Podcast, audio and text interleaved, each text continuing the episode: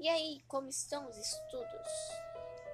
Hoje vamos falar sobre o sistema cardiovascular, responsável pela circulação do sangue, vasos sanguíneos e coração. Vasos sanguíneos são tubos que conduzem o sangue pelo nosso corpo. Esses vasos podem ser três tipos: artérias, veias e capilares sanguíneos. Você sabe para que a artéria funciona? Se não, vamos ver o que ela faz agora. Ela é responsável por levar o sangue do coração para o resto do corpo. Suas paredes são grossas e elásticas, o que permite que as artérias suportem a elevada pressão do sangue bombeado pelo coração e sua elasticidade para que se contraiam e relaxem a cada batimento cardíaco.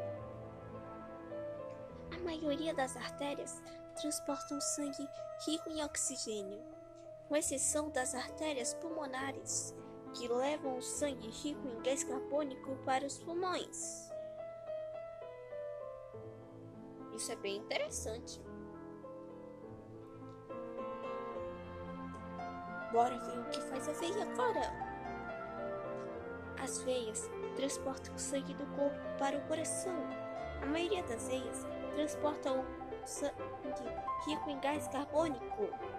A única exceção são as veias pulmonares, que transportam sangue rico em gás oxigênio. E os capilares? O que eles fazem? Os capilares são vasos muito, muito mais finos do que as veias e as artérias. Eles formam, eles são as formas pela qual os nutrientes chegam à célula dos tecidos e recebem os resíduos eliminados por ela, formando uma rede de comunicação entre artérias e veias. Se você não entendeu muito bem o que faz os capilares, vou lhe explicar mais simples ainda. Os capilares, eles são responsáveis por